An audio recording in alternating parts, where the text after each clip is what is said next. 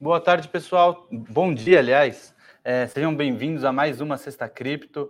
É, hoje, como todas essas criptos, vamos comentar um pouco sobre essa última semana, que foi muito movimentada fora dos mercados, né? É, fora da, da, das blockchains, dos blockchains, e até por isso o título de hoje, né? Chaos Off-Chain. É, e também comentar um pouco sobre os mercados. É, queria convidar todo mundo a participar, sempre bom contar com a participação, comentários de vocês, trazerem temas, enfim. Estou à disposição para a gente conversar durante essa live da Sexta Cripto, da nossa Sexta Cripto semanal. É, começando, sempre eu comento um pouco sobre os mercados, né? Como, como andam é, e como foram durante a semana.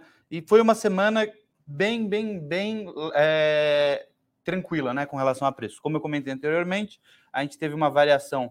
É, hoje a gente está tendo uma queda, que eu vou comentar um pouco sobre isso, tanto do BTC quanto do, do, do, preço do Ether, né, que são os dois ativos que eu uso aqui como índice de cripto, de 2,3 os dois, mas nos sete dias é uma alta é, que para cripto é, é, quase insignificante. Né? Esse 2,3 de variação nas últimas 24 horas para cripto não é algo que é, assusta tanto, enfim, é um, um dia praticamente comum. É, em sete dias, né, na última semana, a gente teve uma valorização do BTC em 0,8%, de novo, é, ficou praticamente parado o preço, e o Ether, então, nem se fala, 0,1%. É, o motivo dessa queda de hoje, né, que está caindo 2,3%, o mercado inteiro está em queda, muito por conta de um hack que aconteceu na rede BNB, tá? É, a BNB é a rede da Binance, que, então, a hora que a gente fala aconteceu um hack na BNB, o pessoal já fica assustado, né? Muita gente usando clickbait, enfim, para falar de a Binance foi hackeada.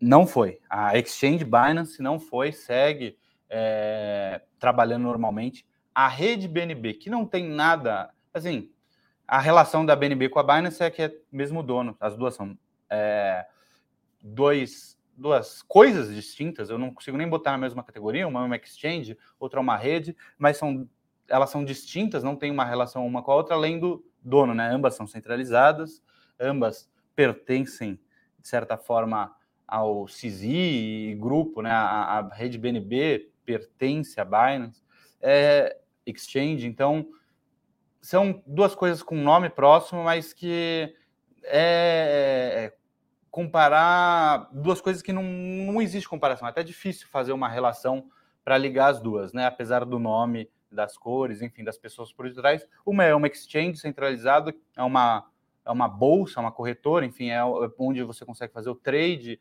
fazer troca de ativos, comprar ativos, vender ativos, enfim, operar ativos num, num local centralizado, num site. E outra é uma rede que nunca nem se chegou a se proclamar descentralizada, não, é, não existe nenhuma pretensão dela ser descentralizada, é uma rede centralizada, mas enfim, para desenvolvimento de aplicativos, é, protocolos financeiros, que é a BNBSC, né, a Binance Smart Chain. Na realidade, não foi a BNB que foi hackeada, né? Foi a BSC é que pegaram o BNB, que é o token da Binance Smart Chain. É um pouco confuso, eu estou falando um pouco mais devagar, enfim, mas se, se, algum de vocês tiver dúvida com relação a isso, é, podem perguntar. Isso aconteceu ontem à noite, tá? Então é assim, ainda tem que verificar alguns fatos, valores, mas já se dá para ter uma compreensão é, geral do que aconteceu. Até porque, de novo, a gente está falando de blockchain, é algo que é transparente, pode ser checado 24 horas, então as pessoas começam a checar, veem os endereços, o que, que o hacker fez, é, é, bem, é bem transparente com relação a isso, as pessoas podem acompanhar minuto a minuto, segundo a segundo. Então, é, o Bruno, Maurício, Matheus, todos desejando bom dia, bom dia para vocês três. É, vamos comentar um pouco, como, como eu disse, foi algo que ocorreu ontem à noite. Então a gente ainda está tentando entender de fato o que aconteceu. Eu peguei aqui uma notícia, todas as notícias estão falando mais ou menos a mesma coisa, né? De novo, ainda é algo muito recente, foi durante a madrugada, mas eu vou fazer uma leitura comentada, eu pensei nisso, para a gente falar um pouco sobre esse, esse incidente, eu não sei se é uma boa palavra incidente, enfim.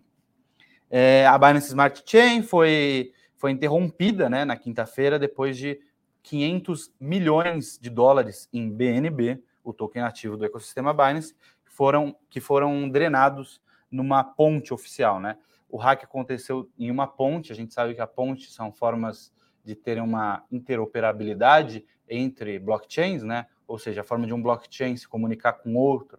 Eles não, o que você faz na rede do, do rede Ethereum, por exemplo, não é não você não consegue transferir isso de forma natural para algo que está na rede Binance Smart Chain, por exemplo. Então você precisa utilizar pontes, né? Que você envia os seus ativos, eles ficam travados na ponte e do outro lado da ponte surgem ativos, surgem esses mesmos ativos é, e aí você meio que transfere, mas é uma operação centralizada ainda, enfim. É, de qualquer forma, 500 milhões de dólares é uma quantidade bem significativa. Se a gente fizer isso para real, dá 2,5 bi de reais. É bi. Quando a gente fala em bi, é muito dinheiro, não importa se é, em, é tudo bem que é em real, mas meio bi de dólares. É uma quantidade expressiva. E o que, que aconteceu com o preço de tela do BNB? Né, foi hackeado, enfim, o BNB não foi hackeado, a Binance Smart Chain, mas é o token nativo da Binance Smart Chain, o BNB, ele está se mantendo. É, nesse momento, ele está numa queda de 3,6% nas últimas 3,6% nas últimas 24 horas, que é uma queda maior, como comentei, do que do BTC, do Ether, que estão caindo dois, mais ou menos cada um. O BNB está 3,6, mas é uma queda insignificante, né? 3,6 é, é praticamente não, não, não reagiu ainda, ou pelo menos se, se essa é a reação, uma reação muito tranquila do mercado com relação a isso. Por quê? O que acontece? É, aqui na, na, reportagem eles vão comentar um pouco sobre como observaram o, como observaram o, o hack, mas enfim, eu vou, eu vou tentar pular essa parte que é mais técnica, acho que não é tanto do interesse de quem está acompanhando a Sexta Cripto. O BNB roubado, que vale cerca de 500, 560 milhões de dólares, dependendo da cotação, né? É, assim que ele pegou esse BNB, ele depositou no Venus, que é um protocolo de empréstimo dentro da Binance Smart Chain, e pegou emprestado né, 150 milhões de dólares em stablecoins, certo?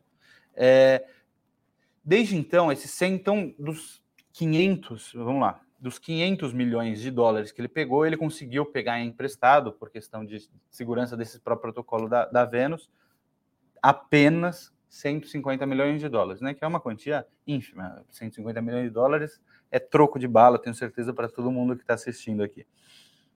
Desses é, 150 milhões, ele passou a transferir esses ativos para outras redes, né? Que não tem nada a ver com isso, que não vão conseguir buscar que não vão conseguir, não vão travar a conta, enfim, ele está fazendo uma lavagem de dinheiro, vamos dizer assim, e ele conseguiu ultrapassar 53 milhões de dólares em ativos para a rede do Ethereum e aproximadamente 49 milhões para a rede do Phantom. 53 mais 49, vamos arredondar, está caindo a cotação, 100 milhões de dólares para ficar fácil. O resto ele não conseguiu transferir. Por quê? Porque a BSC que é de, de fato centralizada. Os, as pessoas que tomam conta da, da BSC, os donos da BSC, travaram né, a, a BSC ontem. O próprio CZ tweetou, enfim, avisou a, a própria Binance. A BNB está em manutenção, botaram assim, a princípio, né? Isso às três da tarde ainda, mas se soube do hack de noite. Eles suspenderam o depósito, enfim, travaram a, pararam para conseguir estancar o roubo. Então, isso foi a forma que a BSC, uma exchange, uma rede centralizada, tem, tem os seus benefícios, né? A centralização em alguns momentos. Eu acho que os benefícios da centralização superam e de muito longe a centralização.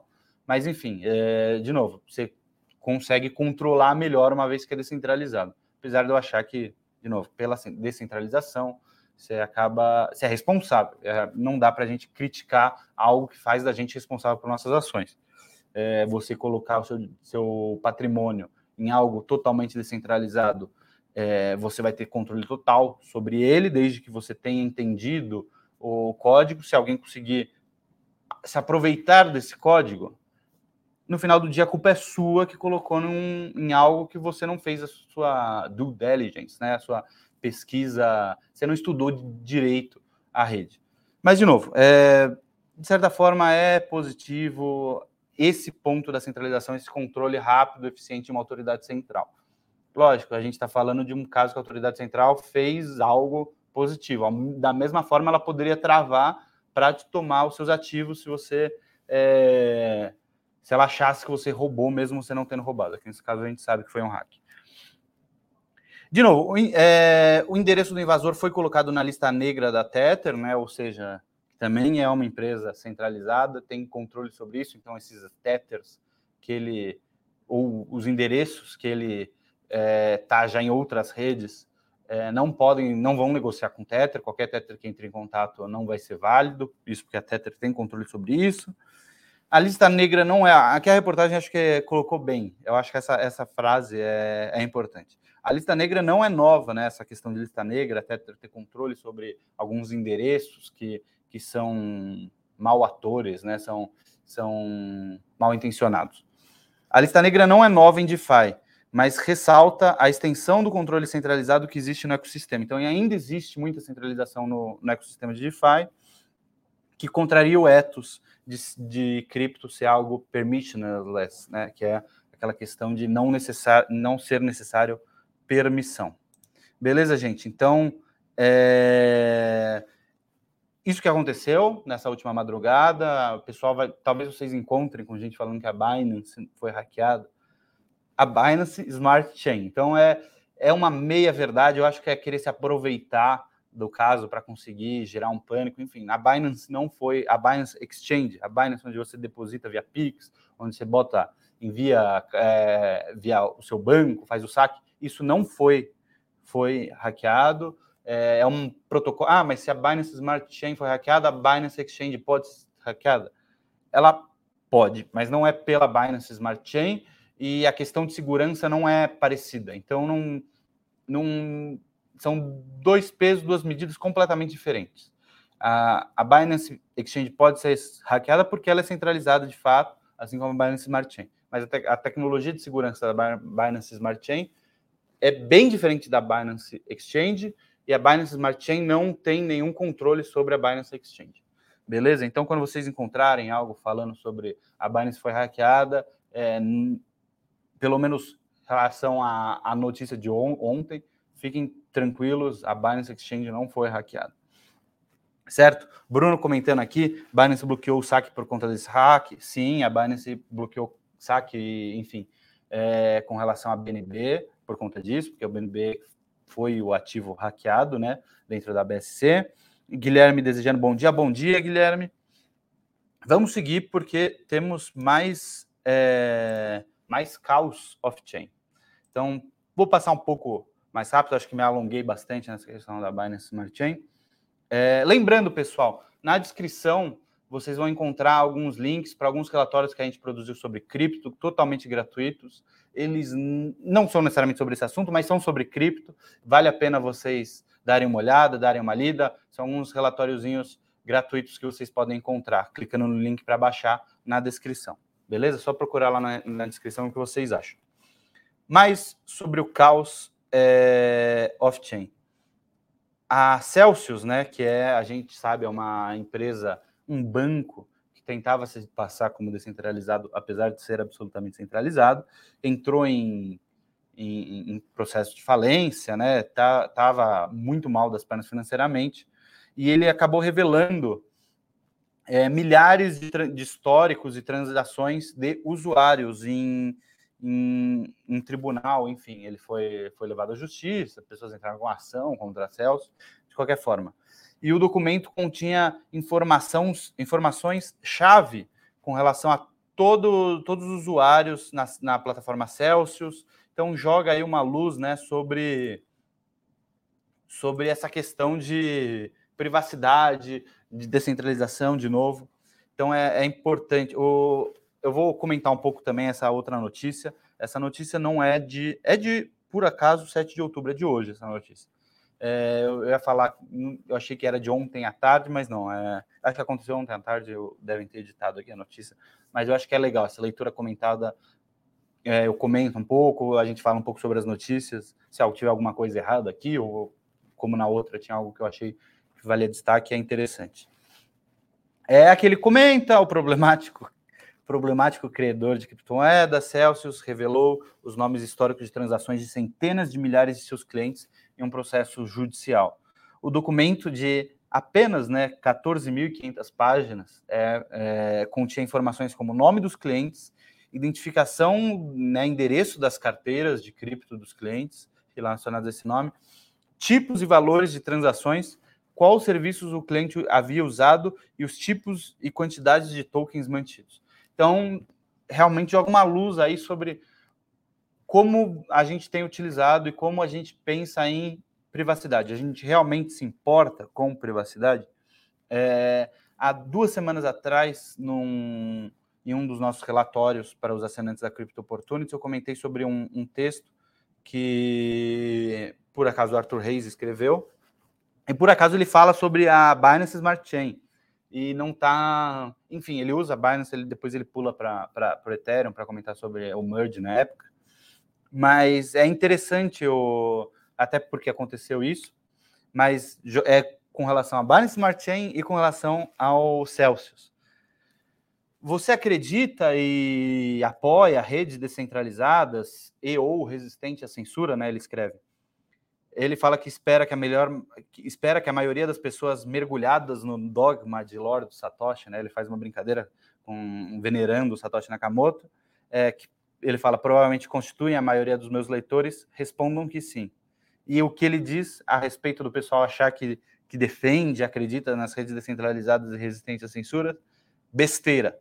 Claro, você pode comprar, manter e usar com entusiasmo DApps, né, que são aplicativos descentralizados, tokens, BNB ou Ethereum, Ethers, né, no caso, mas você não, mas não acho que você, ou pelo menos a grande maioria de vocês, realmente se importe com a ideologia por detrás dessas tecnologias. O BSC, né, a Binance Smart Chain, não é descentralizado e nunca afirmou ser. Mas isso não impediu uma explosão de atividade na rede, nem teve qualquer impacto no apelo do BNB, que é a quinta criptomoeda na época né, mais valiosa do mercado. Não gosto do termo criptomoeda, traduziu aqui, eu falei, mas é um criptoativo. Hoje é o quarto, mesmo com, com o hack, com a queda de 3,7. Enfim, é, e é isso, né? A gente fala muito da descentralização, mas a gente segue utilizando. É, a gente tem que buscar seguir, de fato, aplicações, é, é redes descentralizadas BTC é uma delas que eu sempre comento, eu acho que é importante a gente estar tá usando sempre o BTC. De novo, vazamento de dados, aí a gente volta aqui para o Celso. O vazamento de dados do usuário já recebeu uma ampla condenação em mídias sociais. Nick Hausen, CEO e cofundador da Luxor, disse no Twitter que esse vazamento de Cel da Celsius pode ser uma das maiores violações de informação dos clientes de todos os tempos. Que de fato é, né? Imagina, eu não uso, nunca usei a Celsius, conhecia, lógico, é, é, é um gigante de DeFi, apesar de, de DeFi, né, não, não era descentralizado. Mas é, eu estaria des, não desesperado, porque, sinceramente, eu não vou, não vou falar esse clichê, eu ia falar um clichê absurdo com relação à privacidade. Privacidade é importante. Eu não ficaria desesperado, mas é um absurdo, né? Eu, você é, é um é uma brecha de privacidade, uma quebra de privacidade do, de você como como cliente deles, eh, isso aqui foi um vazamento, porque foi para uma corte judicial, ficou aberto ao público, as pessoas, todo mundo pode verificar nome, endereço, quantos ativos tem, quais ativos, transações que fez, é, é, beira assim o absurdo. E o pessoal ainda não comenta muito disso hoje, né, por conta da, do Celsius, porque, de novo, vazamento recente, vamos ver, assim como a Binance Smart Chain, o hack é um dos maiores da história, se a gente pensar nos 500, 560 milhões de dólares, Lógico, o cara no final ficou com apenas 100 milhões de dólares, 400 milhões é, voltaram ou vão voltar às mãos da Binance. Mas é um hack de 100 milhões de dólares. E o cara, se não ninguém tivesse percebido, seria de meio bi. Então acho que isso ainda vai rever, é, reverberar bastante no mercado. Ah, foi ontem à noite, muitos americanos é, que a gente, quando a gente fala de cripto, a gente tem que falar do mercado americano ainda não sabem, não perceberam, enfim, é, hoje, agora são nove e meia no horário de Nova York, horário da costa leste, na costa oeste, se não me engano, são cinco e meia da manhã, então ainda é algo que vai crescer, eu acredito. E aí a última notícia off-chain, né, essas duas notícias, a da, da Binance não é off-chain, é, foi um hack dentro, mas a, a da a Celsius, né, a do Celsius foi off-chain, foi um foi uma, uma questão judicial, num tribunal, não, não teve relação. E outra questão off-chain, Polícia Federal Brasil apreendeu ouro, carros, relógios de luxo é, em casas do shake dos bitcoins e outros investigados por fraudes de até 4 bi com criptomoedas, né, o, o G1 colocando criptomoedas. Operação Poiás é, fez buscas em cidades do Paraná, São Paulo, Rio de Janeiro, Santa Catarina, organização comandada pelo empresário de Curitiba, AG no Brasil e exterior. E, além dessa operação, essa daqui é a Operação Poiás. O cara da PF que fez esse nome também é brincadeira, Poiás.